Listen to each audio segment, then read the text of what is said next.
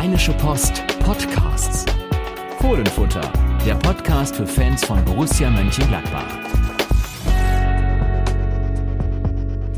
Willkommen zu einer neuen Folge des Fohlenfutter Podcasts. Am Mikrofon heute ich, Carsten Kellermann, und auf der anderen Seite hier in unserem Aufnahmestudio der Rheinischen Post, Yannick Sorgatz. Hallo Yannick. Hallo Carsten, ja, Aufnahmestudio ist ein großes Wort, ne? Große Worte sind immer gut. Hier wurde gerade noch ein Tisch reingetragen. Ja, wir sind tatsächlich teilweise auch als Möbelpacker hier unterwegs und äh, ja, irgendwie wurde der Tisch, der sonst hier steht, anderweitig gebraucht. Aber wie gesagt, wir sind findig und jetzt wird woanders ein Tisch gesucht, den wir gefunden haben. Aber so ist das nun mal. Der eine gibt, der andere nimmt. Jo. Und wir nehmen die Gelegenheit wahr und sprechen nun über unsere Umfrage. Genau, erst über Möbel, dann über eine Umfrage und dann aber übers Sportliche. Wir haben letzte Woche schon aufgerufen, mitzumachen bei unserer großen Hörerumfrage. Wir wollen etwas mehr über eure Vorlieben, Wünsche, auch Dinge, mit denen ihr zufrieden seid, erfahren rund um den Fohlenfutter-Podcast. Und deshalb gibt es eine Umfrage, die wirklich schnell auszufüllen ist, weil ihr bei vielen Sachen nicht groß nachdenken müsst. Ähm, gerade als Treuhörer wisst ihr ja auch, was ihr hier gut findet und was vielleicht nicht und äh, was ihr anders machen würdet, wo ihr uns bewusst bestärkt, alles so zu lassen. Also füllt diese Umfrage gerne aus. Den Link gibt's in den Show Notes, also in der Folgenbeschreibung, wie man es auf Deutsch nennen würde. Einmal draufklicken, ausfüllen und dann helft ihr uns enorm weiter. So, das also diese Bitte, dieser Hinweis in eigener Sache und damit ab, na nicht nach Schalke, aber in die Aufarbeitung des Spiels gegen Schalke. So, also quasi hinter Schalke jetzt in dem Fall. Wir gehen hinter Schalke, genau. Wir gehen hinter Schalke, hinter Schalke. Das werden wir dann am Ende besprechen. Ist ja härter. Aber Schalke, ja, was sagt man zu Schalke? Schalke, äh, ich glaube, das Ergebnis, äh, Yannick sagt das meiste über das Spiel aus. 0 zu 0. Und wenn man dann noch dazu sagt, dass am Ende die Schalke-Fans den Borussia Park im Griff hatten und äh, die Gladbacher sich bei ihrem Torwart äh, Jonas Omlin bedanken konnten, dass sie nicht verloren haben, ist, glaube ich, schon alles wenig gut über das Spiel gesagt. Ja, wir haben ja nun schon einige Borussia-Spiele gesehen und ich glaube, uns beiden ging es dann in der Schlussphase ähnlich, dass man dachte, ja, jetzt ist er gleich drin, dann ist es passiert, Schalke führt 1-0 und gewinnt vielleicht. Ähm, man kann es vielleicht so aufziehen, wenn man sagt, wie wenig gut oder manche mögen sagen schlecht Borussia war, dass man sich ja, wenn man an Schalke denkt, fragen muss, wann wollen die denn mal ein Spiel noch gewinnen? In der Bundesliga, wenn nicht dieses, äh, dass sie bei einem Favoriten auswärts wirklich ordentlich bestritten haben, indem sie zumindest ihren Stil aufgezwungen haben, indem sie dann am Ende sogar noch mehr Chancen hatten. Ja, trotzdem dann 0-0 wieder für den FC Schalke nach einem 0-0 zuvor gegen den ersten FC Köln, der 0-0 gegen Leipzig gespielt hat, aber Schalke hat 1-6 gegen Leipzig verloren. Naja, das ergibt eigentlich keinen Sinn, aber so ist die Bundesliga. Ja, was machen wir da für Gladbach raus? Ich habe es schon gesagt, eine schwache, schlechte Leistung, so kann man es definitiv nennen. Ähm, es begann zumindest mal, wie soll man es nennen, unkonkret. Also man kann jetzt über, glaube ich, die erste Halbzeit jetzt nicht irgendwie also man muss sie jetzt nicht vernichten, aber es war zumindest kein guter Start in dieses Spiel. Ja, es war irgendwie so recht nichtssagend. Also ich sage ja, 0-0 war eigentlich genau die Beschreibung dieses Spiels. Ähm, Borussia hat irgendwas gemacht, aber irgendwie tatsächlich sehr unkonkret. Ist kaum einmal in eine vernünftige Abschlusssituation gekommen. Markus Thuram kaum im Spiel eingebunden. Ähm, Alassane Player saß wieder zunächst auf der Bank. Lars Stindl hatte auch keine guten Ideen. Äh, Christoph Kramer hatte die beste Chance, lag irgendwann auf dem Boden und ärgerte sich. Hämmerte ein bisschen mit den Fäusten auf den Rasen, weil er wahrscheinlich gerade ein äh, Tor des Monats nicht geschossen hatte. Da hat ein Schalker noch seinen, seinen Kopf dazwischen bekommen und den Ball abgelenkt. Aber reduziert man die ganze Halbzeit auf diese eine Szene, dann war es wenig Freude in den 45 Minuten, weil die Szene dauert ja nur wenige Sekunden. Und ähm, ja, insgesamt passte das 0-0 zum Spiel. Und schade war, dass Borussia aber auch gar nichts von dem Schwung des 4 zu 1 bei der TSG Hoffenheim in dieses Spiel übertragen konnte.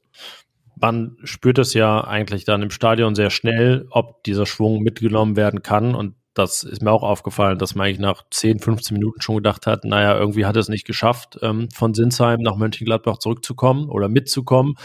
Dieser Schwung, ja, ist ja kann ja auch passieren. Kann auch sein, dass so eine erste Halbzeit dann abwartend verläuft und irgendwie beide noch jetzt nicht äh, alle Karten auf den Tisch legen, aber dann gibt es ja immer noch eine zweite Halbzeit.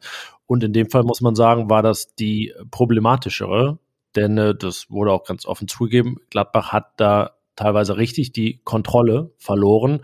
50 zu 50 Ballbesitz in dieser Halbzeit, 77 Prozent Passgenauigkeit nur, äh, nur noch. Das sind schon sehr frappierende Zahlen gegen Schalke und im Grunde auch nur noch eine nennenswerte große Chance. Das war die von Lars Stindl nach Vorlage von Jonas Hofmann. Ich glaube, ich habe nichts unterschlagen, oder? Der Rest war eher so, war ein paar Klecker, Kleckerchancen. Also ähm, ja, deswegen das 0-0 irgendwie auch, auch standesgemäß, aber ja, wie, wie Gladbach da die Kontrolle abgegeben hat, äh, war wirklich sehr ähm, erschreckend teilweise. Kannst du dir das erklären, wie, wie, wie das zustande kommt, wenn eine Mannschaft ja eigentlich äh, diesen klaren Ballbesitzansatz hat, aus dem Positionsspiel herauskommen will und äh, ja, dann so den Faden verliert. Ja, die Positionen waren einfach nicht gut besetzt. Also es gab wenig äh, wirklich durchgezogene Spielzüge, ähm, wo man mal sagen konnte, da wurde wirklich von, sagen wir, von der Mittellinie an mal was über äh, äh organisiertes bis zum Tor hingetragen und so dass auch die Chance von Stindl war im Prinzip eine Umschaltaktion. Er hat dann, es hat den Ball so ein bisschen ihn mit dem Rücken erwischt äh, und ihn dann übers Tor geschossen. Also auch da fehlte dann die nötige Präzision und äh, letzten Endes hat ja Daniel Farke dann auch in einem Wort zusammengefasst, was wir jetzt hier in vielen Worten bereden. Er hat gesagt, das war ein Drecksspiel und hat sich vorher schon für die Wortwahl entschuldigt, äh, tun wir hiermit auch, aber ja, im Grunde hat er eigentlich damit alles zusammengefasst und das, das Problem war einfach, dass niemand bei Gladbach irgendwie diese, diese äh, Situation ausgestrahlt hat, eine gute Idee zu bekommen. Und ähm, Farke gab dann noch zu, er hat darauf gehofft, dass aufgrund der individuellen Klasse, er hat dann Alassane Player noch reingebracht, irgendetwas noch passiert, aber eben dieses irgendetwas ist nicht passiert. Und wenn Schalke vielleicht ein Mühe mehr individuelle Klasse gehabt hätte, dann wäre es eben auf der anderen Seite passiert. Da hat sich dann Jonas Omlin hervorgetan, aber insgesamt muss man einfach sagen, ein extrem enttäuschendes Spiel die Gladbacher wollten diesen zweiten Sieg in Folge, hatten sich äh, in Hoffenheim richtig mal, oder gegen Hoffenheim in Sinsheim ist es ja dann tatsächlich, mal richtig was ähm, auch an Selbstvertrauen angefressen. Jonas Hofmann hat das nach dem Spiel gesagt, auch Wolf äh, damals in Sinsheim, ja, und was davon übrig geblieben ist, wenig. Und äh, die, die vielleicht am Ende in äh, Sinsheim noch reingekommen waren und was Positives gemacht haben, die saßen dann auch extrem lange auf der Bank da kommen wir gleich wahrscheinlich nochmal ausführlicher äh, drauf zu sprechen. Ich äh, wollte nämlich nochmal gerade überlegen oder zu überlegen zusammen, was eigentlich diese Idee in dem, in dem Spiel war, wie es, wie es aussehen sollte. Denn man kann ja gar nicht sagen, irgendwie Plan A, B, C hat nicht funktioniert. Er war ja häufig gar nicht, gar nicht erkennbar. Man kann immer nur beschreiben, ja, irgendwie Julian Weigel nicht ins Aufbauspiel eingebunden, war da nicht in guten, an guten Tagen ist er so ein Scharnier zwischen Defensive und Offensive war er nicht. Lars Stindl wurde nicht so richtig gefunden zwischen den Linien. Äh, Manu Kone kam mit seinen Dribblings nicht durch. Rami Benzibaini, ähm, ja, da ging es dann auch nicht mal durch bis zur, bis zur Grundlinie, so dass man dann irgendwie da in, in Rückraum passen kann. Jonas Hofmann fand die Tiefe nicht, wurde nicht in der Tiefe gefunden. Marcus Thuram ebenso wenig, einmal doch, muss man aber sagen, ähm, nach dem Pass von Christoph Kramer. Dann aber er, ja, im besten Fall kann man sagen, nicht mit dem richtigen Fortune in, in der Szene, wurde da abgegrätscht, auch äh, untypisch für ihn, weil es eigentlich eine Situation war, wo er zumindest klar und gefährlich zum Abschluss kommt. Ob er dann drin ist, ist dann immer eine andere Frage. Aber so kann man das alles durchgehen und äh, ja, es äh, war einfach von allem irgendwie zu wenig und äh, wenig von dem zu sehen, was man ja mit Gladbach so verbindet an guten Tagen. Ja, das ist ja das Problem, dass man tatsächlich diese, diese Abwechslung äh, zwischen dem Spiel in Sinsheim und dem Spiel jetzt gegen Schalke wirklich wieder frappierend ist, äh, dass da eben eine Mannschaft da wirklich extrem effizient war in Sinsheim und jetzt überhaupt nichts mehr äh, vors Tor bekommt gegen, gegen Schalker, die, die ja wirklich äh, große Probleme haben, Stabilität zu, zu zeigen ähm, haben es mit Sicherheit gut gemacht. Also äh, es lag auch, ähm, darauf hat auch ganz klar ähm, der Schalker Trainer nochmal verwiesen, es lag auch an Schalke, dass sich Gladbach schwert hat. Ganz klar, die haben viel richtig gemacht, aber eine Mannschaft wie Borussia Mönchengladbach mit dem Personal dann auf dem Platz, die, die muss schon in, auch in der Lage sein, eine, eine Schalker Mannschaft in dem aktuellen Status dann auch zumindest einmal zu überwinden. Aber äh, ja, Ralf Fährmann wird sich wahrscheinlich auch gedacht haben, ich hatte schon weitaus äh, ereignisreichere Tage im Borussia Park. Und äh, ja, so war es dann am Ende, als das Spiel zu Ende war, gab es tatsächlich Pfiffe aus der Gladbach-Kurve. Und zwar muss ich jetzt auch sagen, zu Recht. Und ich glaube auch Daniel Farke hätte sich gewundert, wenn es keine gegeben hätte. So klang es zumindest. Ja, hat den Fans ja so ein bisschen die Absolution erteilt. Es war ja auch vermehrt wirklich nach Abpfiff. Ich finde es dann auch immer kritisch, wenn es dann während des Spiels ist, weil es dann natürlich wirklich kontraproduktiv ist. Aber am Ende ist es ja ein bisschen, naja, das ist ein bisschen das äh, alte Gladiatoren-Rom. Das ist natürlich sehr, ja, sehr oldschool irgendwie. Der Daumen wird gesenkt, der Daumen wird gehoben, aber er wird natürlich auch äh, sehr konsequent gehoben, wenn es halt gut war, wenn die Leute ähm, ja wohlwollend zumindest Applaus spenden. Auch nach Niederlagen gibt's das. Jetzt war es ja nicht mal eine und trotzdem, ähm, ja, konnte man die Fans dann irgendwie wie verstehen, ähm, dass, dass das die Reaktion war.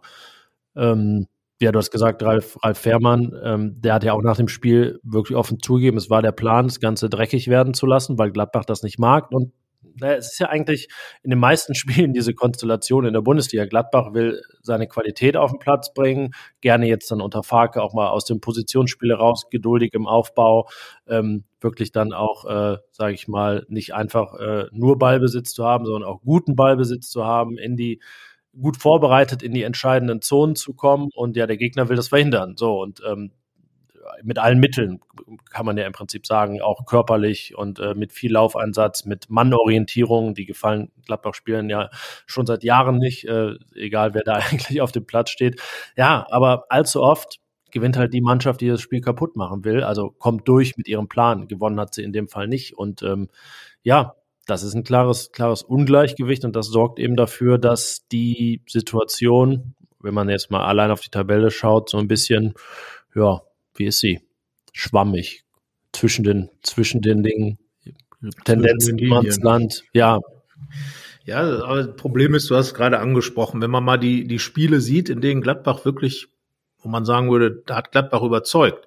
Das sind im Grunde die Spiele, in denen man gar nicht so viel Ballbesitz hat, in denen man wirklich aus dem guten Positionsumschaltspiel heraus, weil einfach ganz klare Abläufe dann zu erkennen sind. Das war gegen, gegen Leipzig, das war gegen Dortmund, das war auch gegen den VfB Stuttgart, der fast schon ja, sehr kindlich gespielt hat, den Gladbach, also den Gladbachern wirklich in die Karten gezockt hat.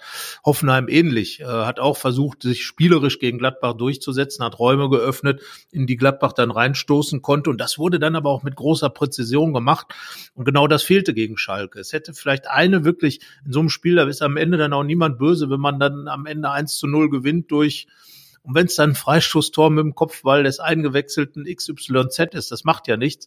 Aber das Problem war, dass die Gladbacher sich von Schalke das Spiel haben aufdrücken lassen, aber dann das schlechtere Team in diesem Spiel waren.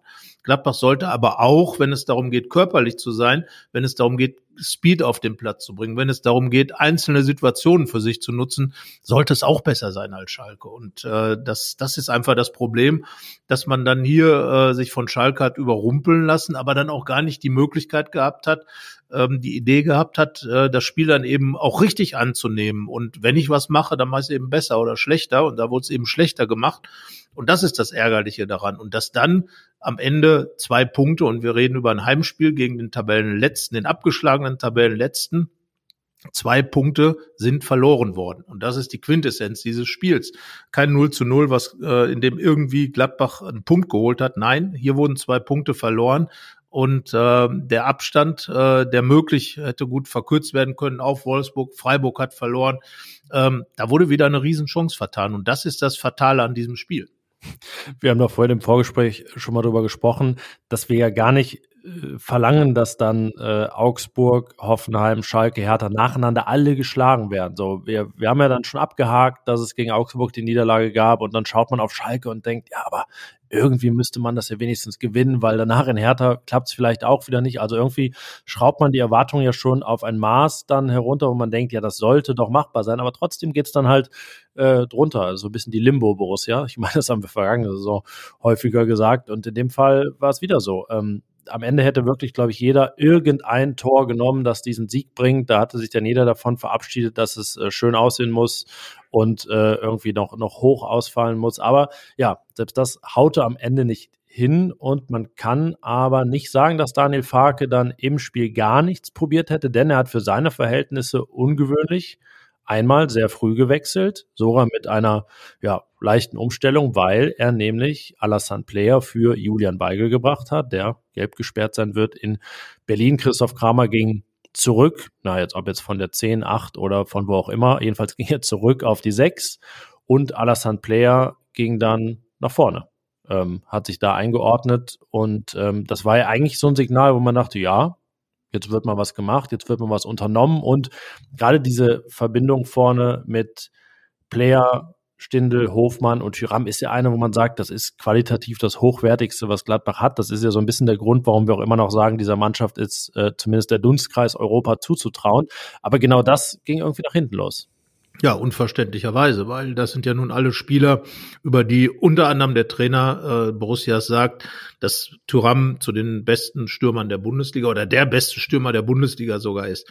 Player gilt als ganz starker Abschlussspieler, Lars Stindl auch. Ähm, Jonas Hofmann ist vielleicht im Moment einer der interessantesten deutschen Nationalspieler aufgrund seiner Vielfältigkeit und hat ja in Sinsheim auch wieder ein wichtiges Tor geschossen. Also da war eigentlich alles, äh, was an, an Rang und Namen und Qualität da war, auf dem Rasen und wenn dann nichts dabei rumkommt, dann ist das einfach nicht gut. Punkt. Und das hat auch nichts damit zu tun, dass irgendeine Struktur oder irgendwas verloren gegangen ist. Die war im Spiel gar nicht drin, also da konnte auch nichts verloren gehen äh, mit und ohne Christoph Kramer vorne oder hinten oder wo auch immer. Ähm, und es liegt auch nicht an Christoph Kramer, sondern insgesamt fehlte so, ja, es fehlte einfach fast alles im Gladbacher Spiel. Und äh, wenn man dann aber die Einzelqualität auf dem Platz hat, muss es trotzdem noch reichen, irgendein Tor oder wenigstens einen Torschuss abzugeben. Das gab es ja auch nicht. Also Ralf Herrmann hat jetzt nicht wirklich einen heißen Nachmittag erlebt. Und von daher der einzige Torschuss, wie gesagt, von Lars Stindl in der zweiten Halbzeit flog doch relativ weit übers Tor und das war es dann auch.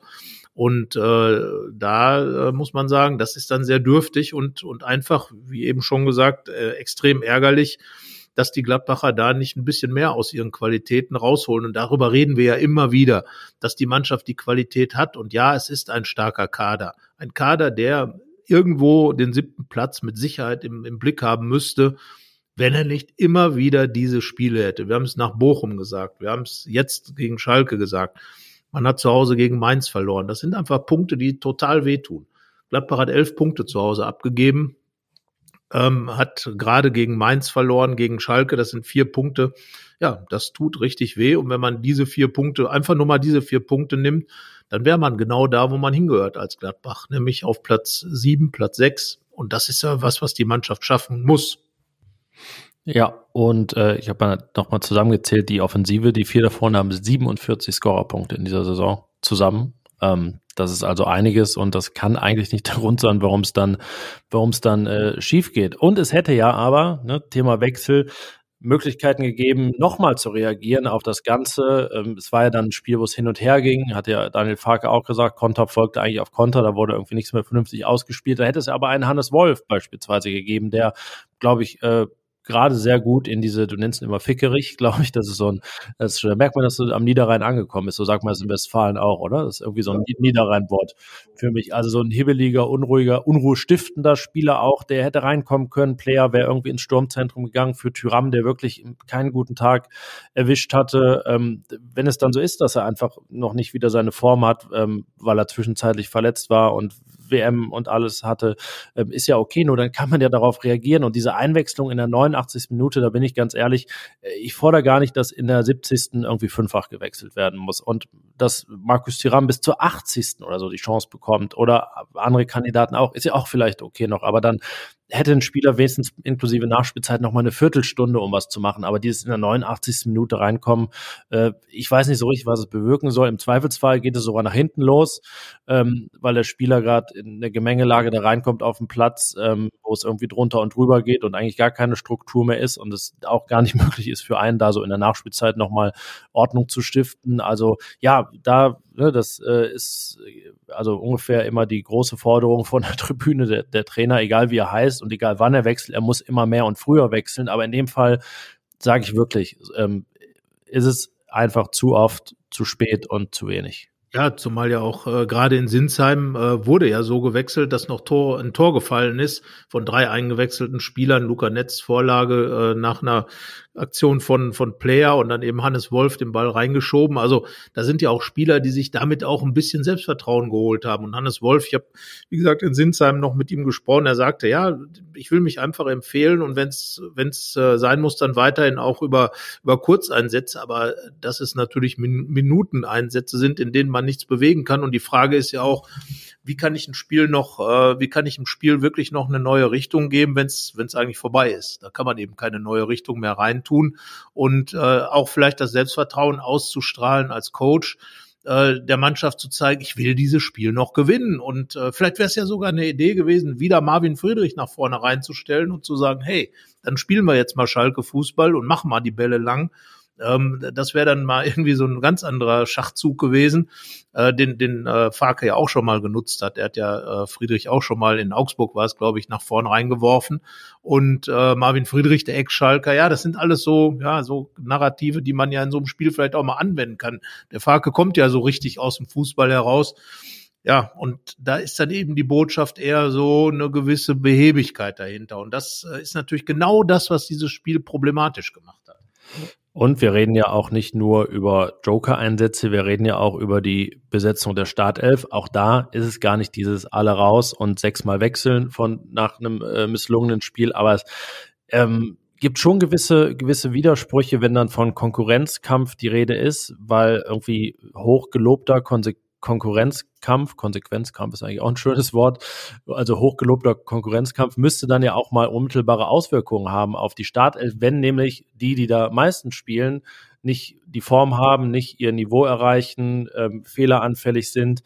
Und das ist einfach nicht der Fall. Und äh, ja, ich meine, ähm, man muss jetzt äh, nicht 13 Jahre seines Lebens in einer Bundesliga-Kabine verbracht haben, um sich vorstellen zu können, dass das äh, schon für, für Probleme sorgen kann, wenn Spieler einfach, ich nehme jetzt nochmal Hannes Wolf, weil wir gerade über ihn sprachen, der wird einfach jetzt seit dem äh, Leverkusen-Spiel dann bis Hertha drei Wochen trainiert haben für ungefähr eine Viertelstunde, 20 Minuten Einsatzzeit, die meiste davon in der Nachspielzeit, obwohl er ja schon gegen Leverkusen Tor vorbereitet hat, dieses Torschoss gegen, ähm, gegen Hoffenheim. Also wo sind wirklich mal die Belohnungen für, für Spieler? Es ist ja auch so, dass ein Nator und Gumu beispielsweise seine Chancen bekommen hat, nicht so richtig gezündet hat, also war er jetzt dann wieder raus nach zwei Startelf-Einsätzen in Folge, ist auch ähm, gar, nicht, gar nicht eingewechselt worden. Diese Konsequenzen werden ja gezogen, aber ich verstehe nicht ganz, warum es ähm, nicht auch bei der Stammelf mal, mal der Fall ist. Nico Elvedi beispielsweise hat wirklich momentan jedes zweite Spiel einen Riesenbock drin. Ähm, Bochum, Leverkusen.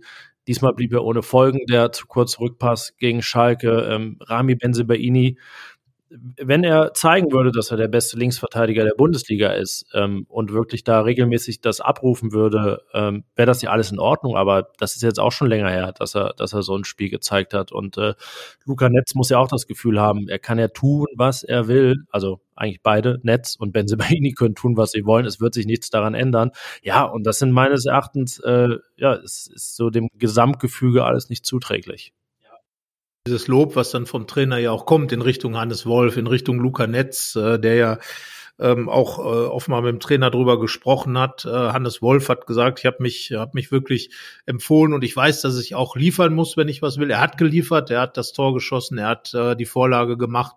Luca Netz hat das Tor vorbereitet, Alassane Player war am Tor beteiligt, ist dann ja auch früh reingekommen ähm, und äh, letzten Endes auch seine Position zeigt ja auch, dass Bewegung drin sein kann im Kader, weil vorher war es ja Lars Stindl, der ein bisschen weiter draußen war als Player. Also von daher passiert ja auch was. Und ähm, es geht auch nicht ums Wechseln, um des Wechselns, Wechselns willen, aber einfach mal Akzente zu setzen. Natürlich, Hoffenheim war sehr erfolgreich ähm, mit, der, mit dem ersten Auswärtssieg, aber ähm, das Gespür, so, ja, Markus Thuram Farke sagt zu Recht, den muss ich stützen, weil das eben einer unserer besten Spieler ist, einer der besten Stürmer der Bundesliga. Auch völlig korrekt, äh, bleibe ich auch dabei, ähm, dass das korrekt ist. Aber die Frage ist eben, ob das über 95 Minuten sein muss, sondern reichen vielleicht auch 80 Minuten dann zu sagen, komm, der hat sich jetzt hier ähm, aufgerieben, der kommt jetzt raus, jetzt kommt ein frischer und dann einfach neue Akzente zu setzen. Und das, ja, das fehlt ein bisschen bei, bei äh, Daniel Farke. Und ähm, und somit wird das Spiel dann auch so ein Spiel wie gegen Schalke. Wir haben es öfter gesehen in Bochum, gegen in, in, Darmstadt, wo dann am Ende auch nicht mehr so viel kam von den Borussen. Und das wäre dann die, die Frage natürlich, ob jetzt, klar, wenn Hannes Wolf zehn Minuten eher gekommen wäre oder von mir aus ähm, Luca Netz reingekommen wäre, ob das dann grundlegend was verändert hätte. Aber klar, die Spekulation ist natürlich erlaubt, zumal eben auch was passiert ist, als die Spieler in den Spielen vorher reingekommen sind. Ja, genau. Gegen Leverkusen war das Spiel im Prinzip verloren und äh, da hat man auch gemerkt, dass es ja vielleicht ein bisschen Anlaufzeit benötigt. Dann machte Lars Stindl noch zwei Tore. Hannes Wolf bereitete eins vor. Also ja, es ist auf jeden Fall Joker-Bedarf und äh, bedarf irgendwie da mal etwas zu bewegen. Also jetzt viele äh, kritische Worte verloren. Lass uns, glaube ich, mal über den einen Mann reden, über den wir jetzt äh, nichts Schlechtes sagen können. Der Spieler des Spiels.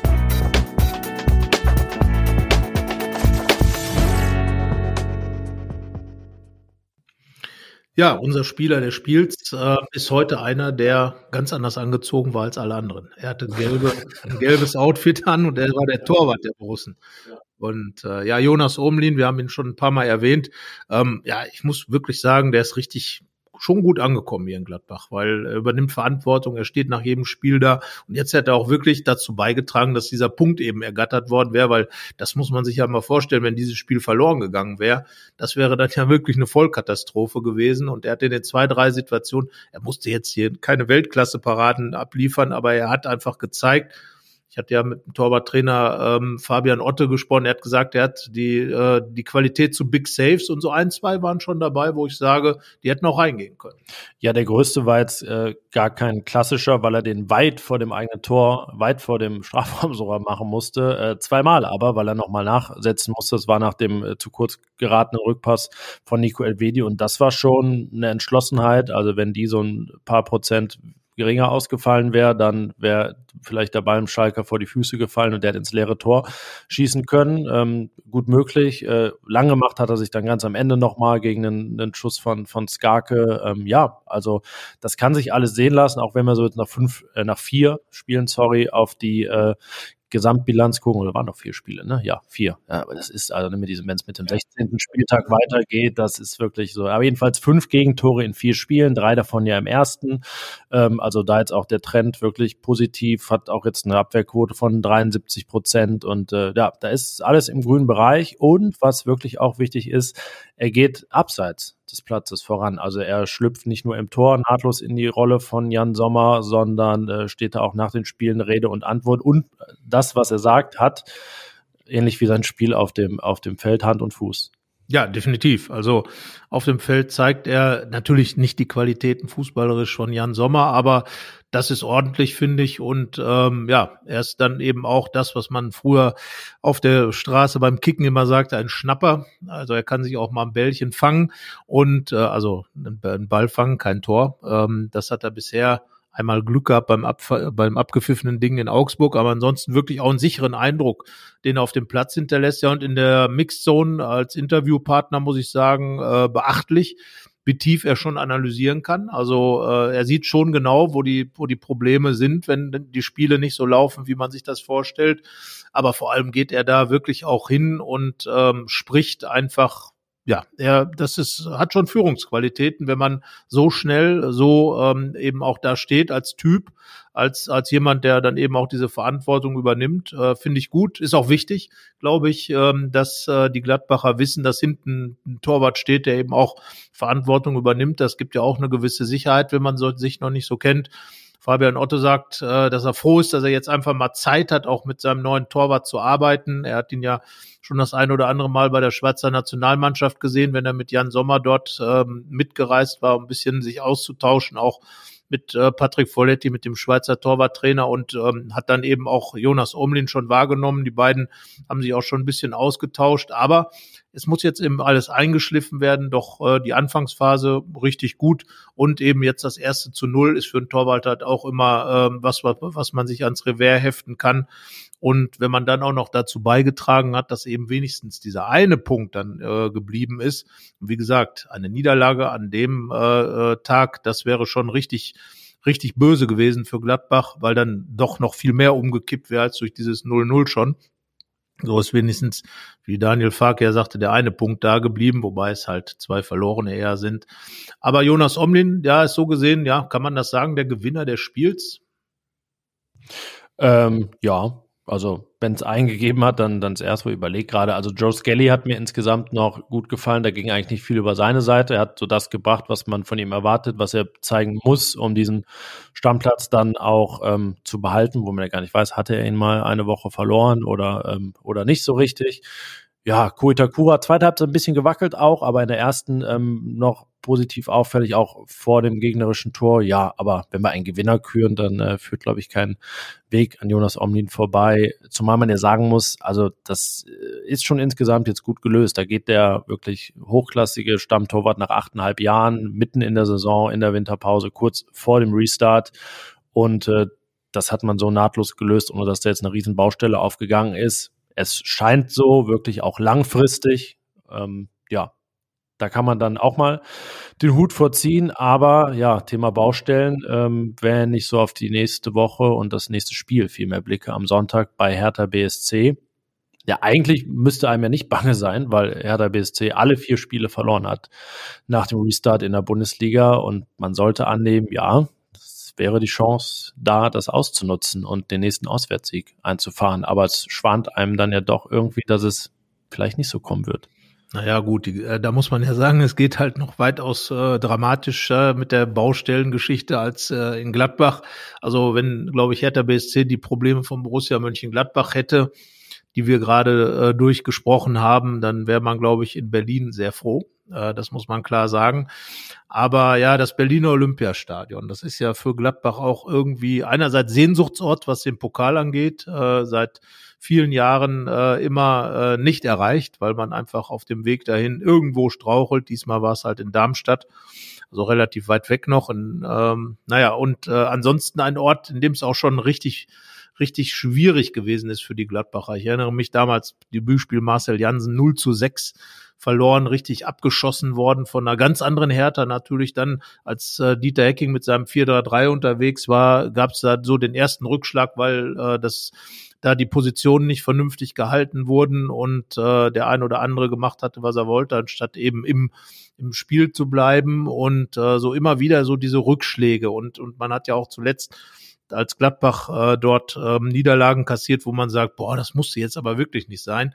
Und genauso eine wäre es ja auch, wenn man da jetzt am Sonntag 15.30 Uhr ähm, dieses Spiel verliert, würde man, glaube ich, auch schon sagen, boah, Gladbach. Aber dann, dann ist es noch richtig bitter, weil zwei Niederlagen, äh, beziehungsweise gegen beide Mannschaften, die ganz unten in der Tabelle stehen, dann nur einen Punkt zu haben oder möglicherweise zwei, das wäre schon sehr dürftig. Ich, während du gerade gesprochen hast, habe ich mal hier die, die letzten Spiele aufgerufen in Berlin, weil äh, das war jetzt auch mein Eindruck. Naja, erstmal gab es seit 2017 keinen Sieg mehr. Ist auch schon mehr als fünf Jahre her, ja. Es gab Oktober 21, 0-1 Niederlage unter Adi Hütter. Marco Richter hat, glaube ich, das Tor gemacht. Das ist so ein Spielverlauf, wo man sagen würde, das befürchtet man auch ein bisschen am Sonntag. Dann äh, 2-2 in Unterzahl immerhin, muss man sagen. Jan Sommer ist vom Platz geflogen ähm, unter Marco Rose. Dann zum Abschluss der eigentlich Rekordhinrunde 2019-20, 0-0 gegen Jürgen Klinsmanns Hertha war das da. Also ich würde nicht sagen, dass ich in jedem Spiel jetzt den Hertha-Trainer zusammenbekomme, aber jetzt wird es dann Sandro Schwarz sein am nächsten Sonntag. Zwei Spiele hintereinander schon oder? Hab ich was verpasst? Nee, der hat schon angefangen in Berlin.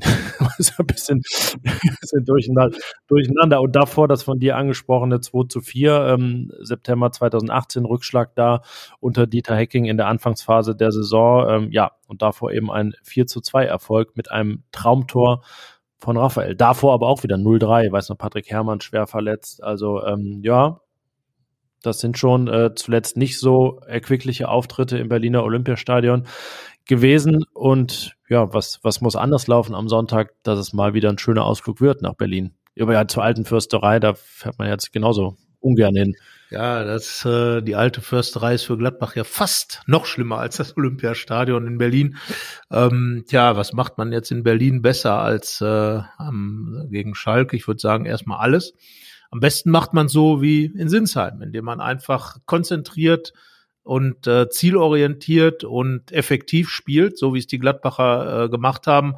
Und ähm, ich glaube, das, was, was äh, Berti Vogts gesagt hat, als ich mit ihm wegen unserer Kolumne gesprochen habe, ähm, er hat gesagt, äh, ja, wichtig ist gegen so eine Mannschaft, die verunsichert ist, einfach von gleich zu Beginn irgendwie ein paar äh, Nadelstiche zu setzen und denen mal weh zu tun. Und dann wird man gleich merken, dass da eben viel wackelt. Das ist eben gegen Schalke nicht passiert. Das muss gegen Hertha passieren. Am besten gleich einen reinmachen, ähm, ganz einfach gesagt, aber umso schwerer natürlich umgesetzt. Aber trotzdem, wenn das gelingt, dann weiß man doch, dass so eine Mannschaft sofort alle, äh, alle schlechten Dinge wieder im Kopf hat. Und äh, umgekehrt wird es wahrscheinlich Sandro Schwarz den, äh, den Herr Tanern genauso sagen. Die Gladbacher sind äh, da mit Sicherheit auch nicht gefestigt. Also das wäre für mich so der Schlüssel, indem man einfach von Anfang an aber richtig äh, drauf geht und versucht, dem die Herr Taner da in Unsicherheit zu bringen. Und dann sollte das da eigentlich auch gelingen im Olympiastadion. Aber dazu braucht es wirklich eine ganz anderen Herangehensweise als gegen Schalke. Und Hertha hat ja einen neuen, einen neuen Ex-Borussen in ihren Reihen, der schon mal da war als Ex-Borusse. Sein Name ist Tolga. Ja, was, wie wollte er jetzt genannt werden? Du hast ihn damals dann persönlich äh, getroffen. Es war ihm egal am Ende, ne? Chigerci, glaube ich, ja. äh, war am Ende das, aber wahrscheinlich kann man es auf zig verschiedene Weisen aussprechen.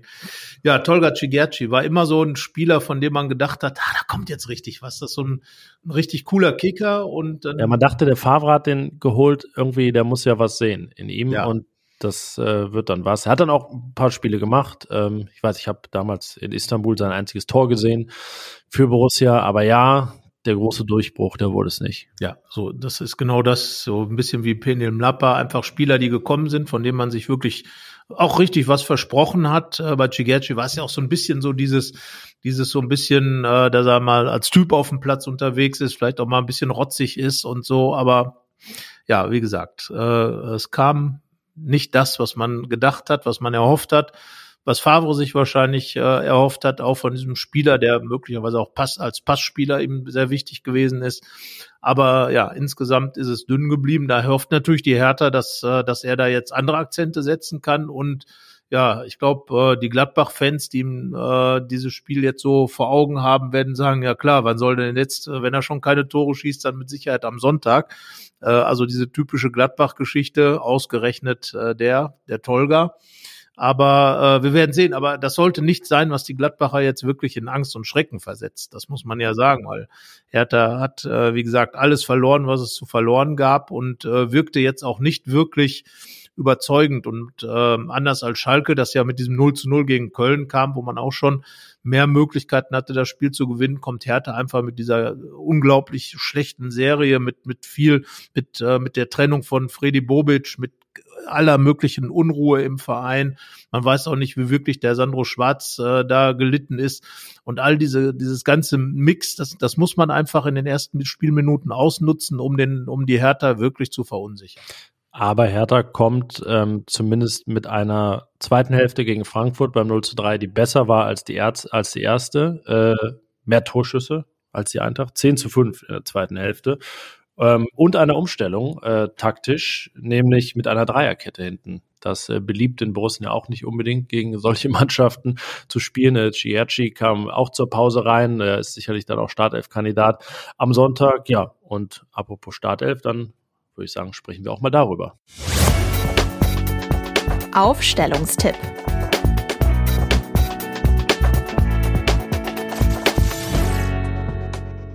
Ja, es, äh, wir kriegen das Jonas Omlin, glaube ich, gut über die Lippen mittlerweile im Tor, wenn es um die Aufstellung geht. Und äh, er hat den Jan-Sommer-Status. Wir müssen eigentlich nicht über ihn reden. So sieht's aus. Also Omlin steht im Tor und der wird es auch gegen Berlin tun. Und ich glaube, wenn er sich nicht bis zum Saisonende verletzt, wird er das auch bis dahin tun. Und äh, ja, also Jonas Omlin, Gladbachs neue Nummer eins, spielt auch in Berlin. Soweit ich weiß, sein erstes Spiel in Berlin. Äh, ja, würde mich jetzt wundern, wenn Basel oder Luzern mal da waren. Aber nicht, dass es irgendein Freundschaftsspiel gab, das wir jetzt übersehen haben. Aber ähm, ja, Stand jetzt, nach unseren Kenntnissen, ist es sein erstes Spiel im Berliner Olympiastadion. Nö, Länderspiele auch nicht und so. Sollte, sollte stimmen.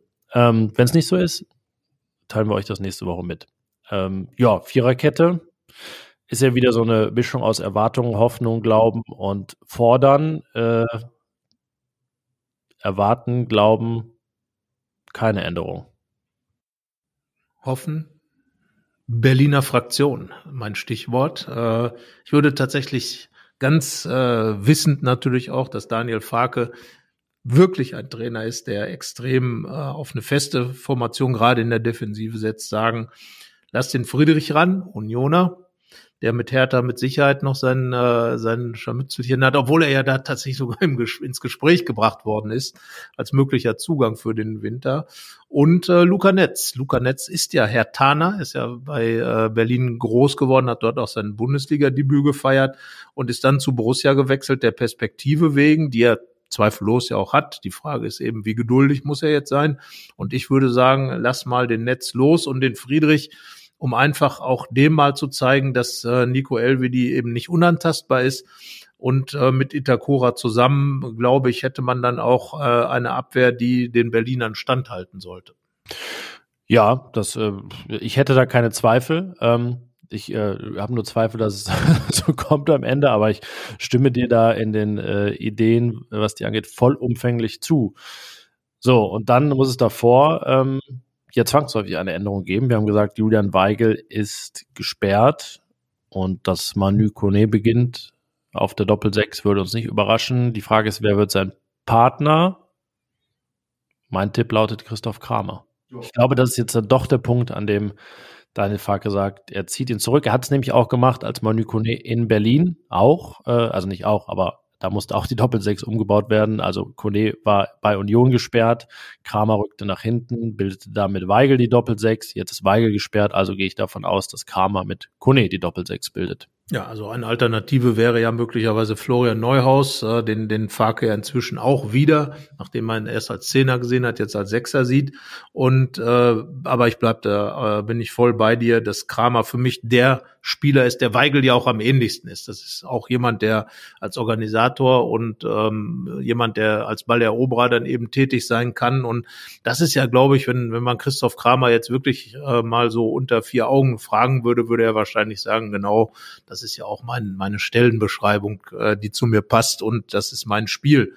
Ähm, auch wenn er jetzt fast Zaubertore schießt. Aber ich glaube, da wird er sich äh, nicht überrascht fühlen.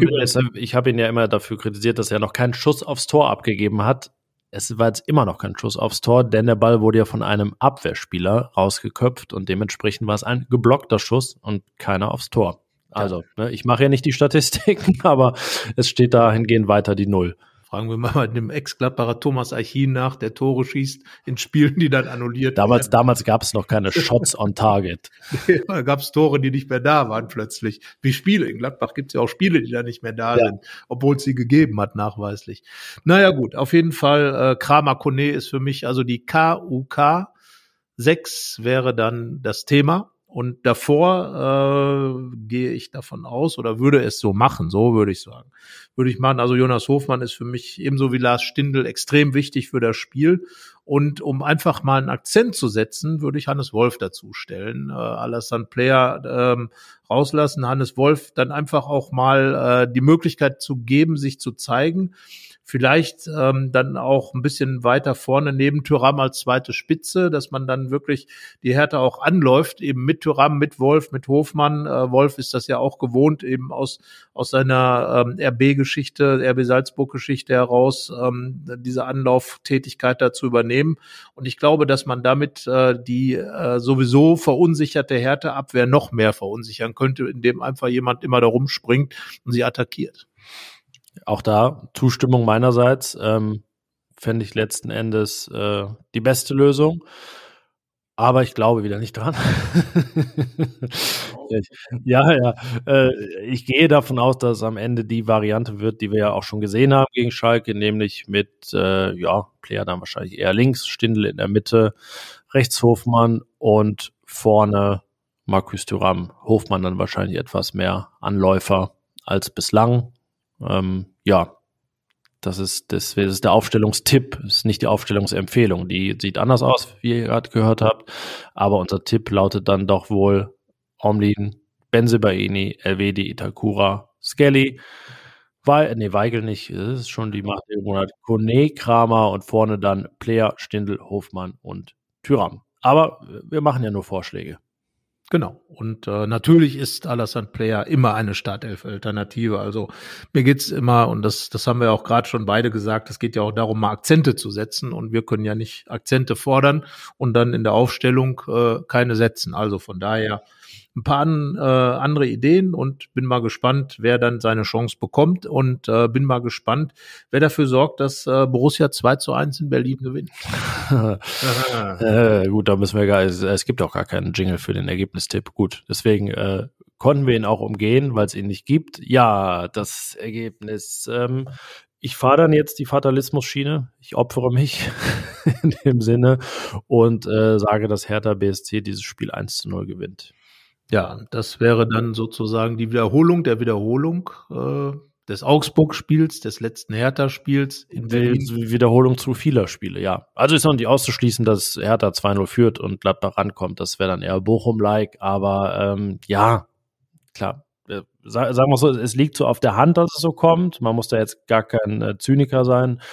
Aber ähm, wenn ich dann eines Besseren belehrt werde, dann äh, freut es da draußen ja auch viele Menschen. Also, ne? Fast schon. Die Stammhörer wissen ja, dass was unsere Tipps wert sind, nämlich gar nichts. Das hat man jetzt am vergangenen wieder mal gesehen im Podcast, als wir definitiv keinen 0 zu 0 Tipp hatten. Auch, ja, du äh, hattest hinten eine 0 und ich, also wir hätten uns zusammentun müssen. Ja, dann. genau. Deswegen, wir haben auch relativ knappe Ergebnisse getippt mit 4 zu 0 und 3 zu 0. Also da waren wir schon äh, ganz weit vorne im Bus, äh, was daneben liegen angeht. Deswegen also, Gladbach hat noch Hoffnung, ähm, je nachdem, wie man es sieht. Also von daher ähm, schauen wir mal, was äh, dieses Spiel bringen wird. Wir hoffen, es gibt ja sehr, sehr viele Gladbach-Fans auch in Berlin, dass die einen schönen Tag haben werden, wenn äh, ihre Lieblingsmannschaft schon mal zu Gast ist. Und ähm, ja, dann äh, können wir denen dann nur an das wünschen, was wir jetzt gegen Schalke weniger hatten, nämlich ein sportverbundenes Vergnügen. Das wünschen wir und äh, wir wünschen noch ein umfrageverbundenes Vergnügen, nämlich äh, euch, wenn ihr unsere Umfrage an unsere Hörerinnen und Hörer ausfüllt. Wie gesagt, der Link ist in den Show Notes, in der Folgenbeschreibung, gibt auch noch einen Artikel bei RP Online, falls ihr da äh, vorbeikommt und äh, den seht, dann klickt da gern auf, klickt da gern auf den Umfragelink. Das hilft uns, mehr über, ja, über euch zu erfahren. Und äh, wenn ihr uns was mitteilen wollt, natürlich auch immer gerne per Mail an fohlenfutter.rheinische-post.de. Lob, Kritik, Anregungen, Themenwünsche und so weiter. Und jetzt schaffen wir es tatsächlich hier so in der Nachspielzeit der ersten 45 Minuten diese Podcast-Folge zu beenden. Dann glaube ich, soll es so sein. Nächste Woche sprechen wir uns wieder. Bis dahin, schöne Zeit und bleibt gesund. Tschö. Mehr bei uns im Netz www.rp-online.de